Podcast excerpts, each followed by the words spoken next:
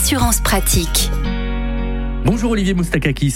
Bonjour. Vous êtes le cofondateur du site assureland.com et on vous retrouve comme chaque semaine pour parler assurance automobile. Aujourd'hui, tiens, ça peut arriver, je suis en conflit avec mon assureur.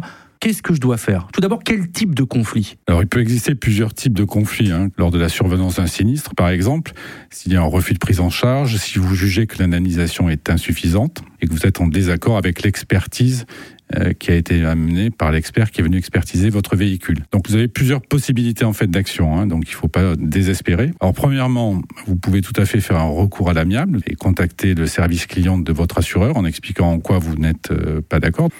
Faire bien attention, il y a un délai de prescription de deux ans. Si cette étape s'avère infructueuse, à ce moment-là, vous pouvez saisir ce qu'on appelle le médiateur de l'assurance.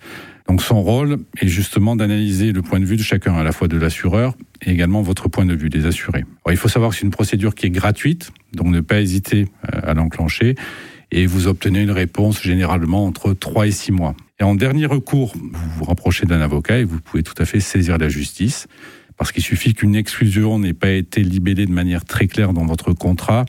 Euh, la jurisprudence fait en sorte que vous allez avoir toujours raison si le contrat est un peu flou. Vous parliez de l'avocat. Généralement, on peut bénéficier, prendre euh, une protection juridique dans le cadre de ces contrats. On peut utiliser l'avocat de la protection juridique de l'assureur. Alors, en fonction de, du type de contrat que vous avez souscrit, si vous avez souscrit en effet une protection juridique, c'est votre assureur qui prendra en charge les frais d'avocat et un élément que ne connaissent pas non plus les gens, c'est que vous avez toujours la possibilité aussi de, de saisir un expert d'assuré, c'est-à-dire votre propre expert.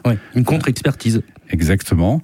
Certains contrats prévoient d'ailleurs euh, la prise en charge des frais d'honoraires de cet expert d'assuré, qui lui va en revanche travailler pour vous et donc va être mandaté pour euh, discuter de l'expertise qui a été menée avec l'expert qui avait été nommé par l'assureur et essayer d'améliorer les choses.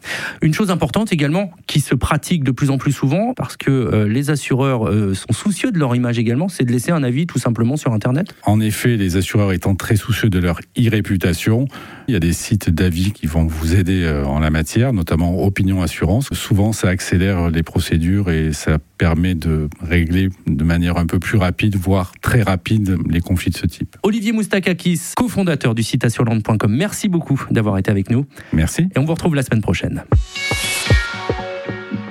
Retrouvez toutes les chroniques de Sanef 177 sur sanef177.com.